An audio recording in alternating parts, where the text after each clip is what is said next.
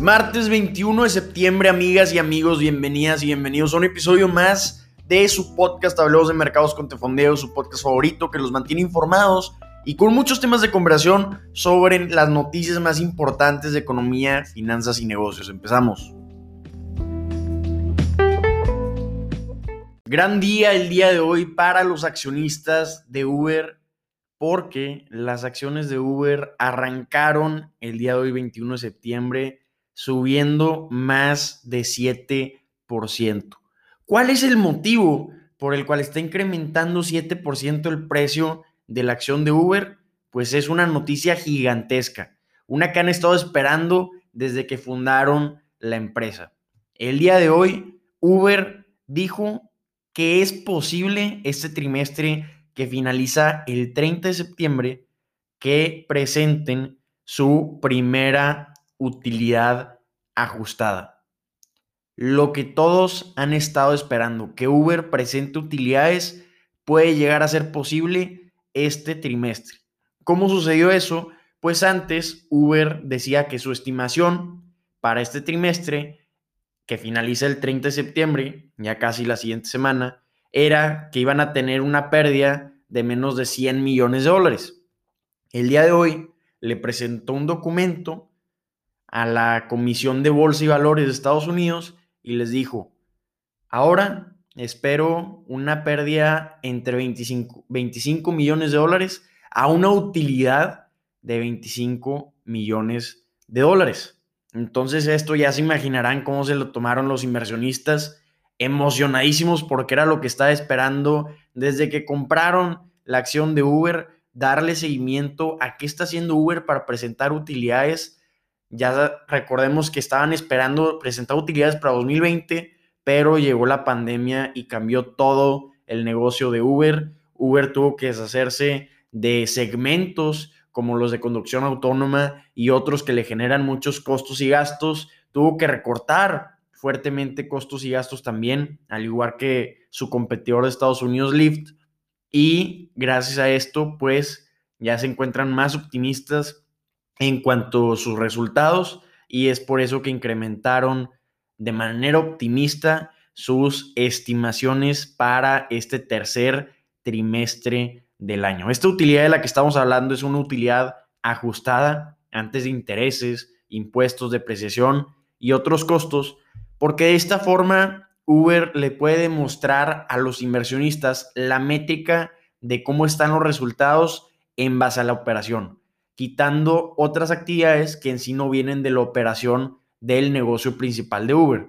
Se quitan las compensaciones en acciones a, los ejecutivos, se quitan amortizaciones de activos, entre otras cosas que no vienen en sí de la operación. Entonces, con esta métrica que Uber acaba de incrementar la estimación, es meramente de la operación. Entonces, por eso que le encantó tanto a los inversionistas lo que presentó Uber en un documento regulatorio el día de hoy. Recordemos que el trimestre pasado, en el segundo trimestre de 2021, Lyft, el competidor de Estados Unidos de Uber, presentó su primera utilidad ajustada. Muchos esperaban que Uber estuviera cerquita de eso, pero no fue para nada eso y desde ahí han estado castigando el precio de la acción de Uber, pero al parecer eso está por cambiar. Lyft para presentar su primera utilidad ajustada también tuvo que recortar muchos costos, recortar muchos gastos y también se tuvo que deshacer de su unidad de conducción autónoma. Tanto Uber como Lyft tuvieron que vender estas unidades de negocio, estos proyectos tan interesantes que tenían, pero pues al parecer fue para bien porque ya podemos estar viendo probablemente una utilidad para Uber. Qué increíble noticia. Royal Dutch Shell no ha dejado de salir en titular, tras titular, tras titular, tras titular, porque es increíble ver la transición en la que el gigante petrolero se encuentra en este momento.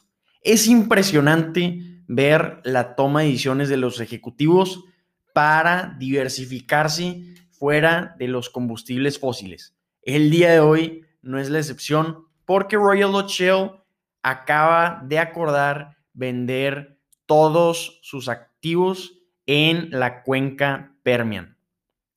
Este campo del Pérmico es el campo petrolero más activo de Estados Unidos.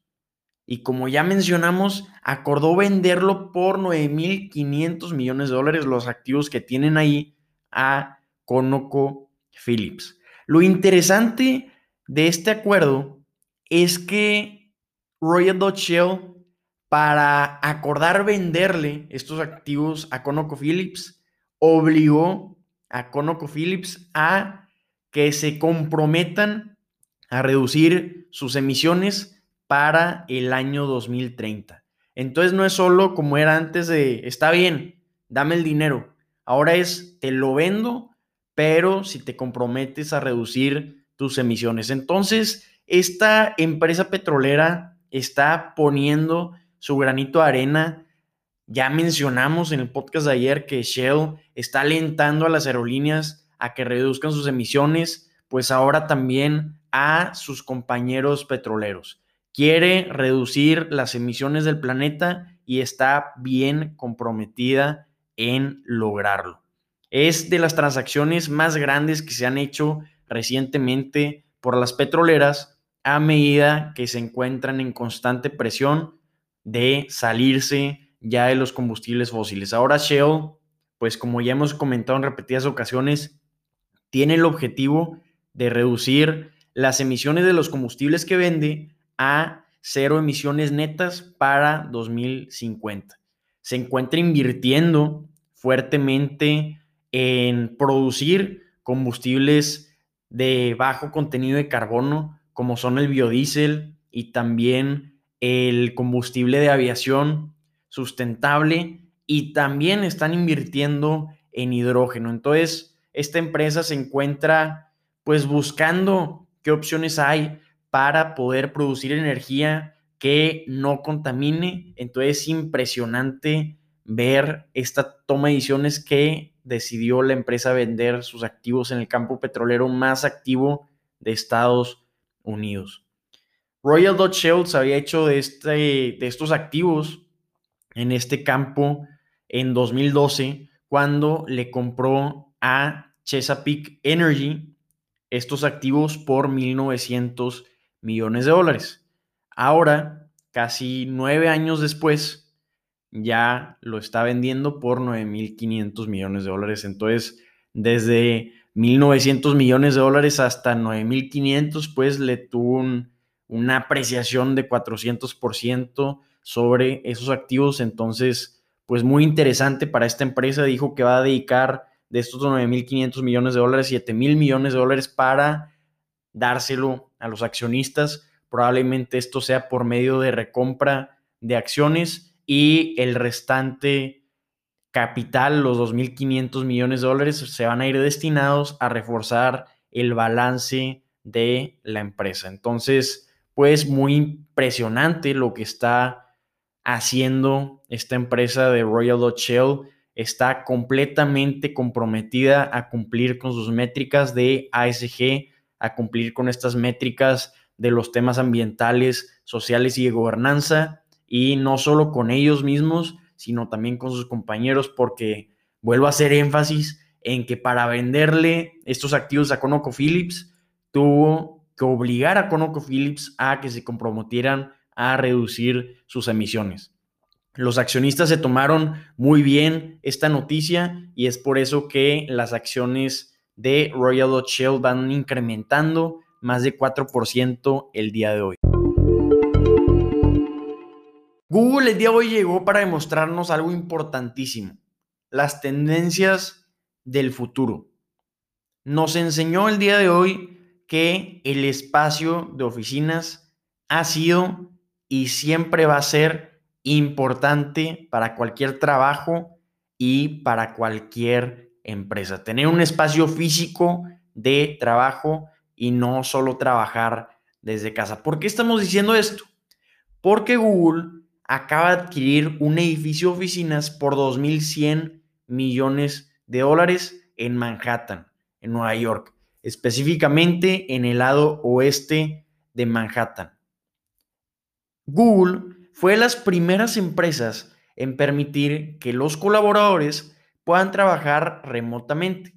Entonces, eso lleva a muchos a pensar que por ser empresas tecnológicas, pues es tal vez posible que nunca vayas a las oficinas. Pues esto marca diferente a lo que muchos pensaban porque esta adquisición que está haciendo Google es para cumplir con la estrategia a largo plazo de la empresa. El equipo de Google el día de hoy dijeron que esta adquisición es para demostrar la importancia de la colaboración física entre el equipo de Google. Entonces, si muchos pensaban que la tendencia iba a ser que después de la pandemia iba a haber muchos que iban a trabajar desde casa, pues Google está marcando que posiblemente el espacio de oficinas físico sea más que necesario.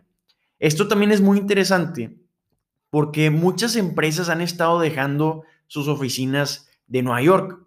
Debido a que las rentas eran muy elevadas, muchas empresas dejaron las oficinas y se mudaron a otras ciudades. Entonces esto dejó un poco abandonada la ciudad de Nueva York, hablando de nuevos inquilinos, pero las gigantes tecnológicas como Apple, Google, Facebook y Amazon han estado en constante búsqueda de más y más y más espacios de propiedades. Es impresionante ver cuántas propiedades han estado adquiriendo estas empresas. Por ejemplo, en los últimos resultados trimestrales que presentó Google, podemos ver que tienen acumulados 56 mil millones de dólares de propiedades. Esto hace sentido porque si vemos el balance general de estos gigantes tecnológicos, pues tienen grandes reservas de efectivo. Entonces, ¿qué pueden hacer con ese efectivo? ¿Dónde lo pueden colocar? Pues ya estamos viendo que una posible respuesta a las grandes reservas de efectivo que tienen estas empresas son las propiedades. Entonces, pues esto va contrario a lo que muchos pensaban. Las oficinas son y siempre han sido y van a seguir siendo importantes.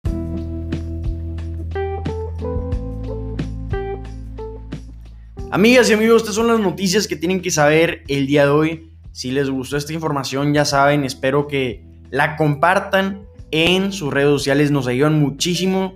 Si tienen cualquier duda, comentario, retroalimentación, recuerden que estamos disponibles en Instagram para que nos manden su mensajito. Soy Eduardo y nos vemos mañana. ¡Ánimo!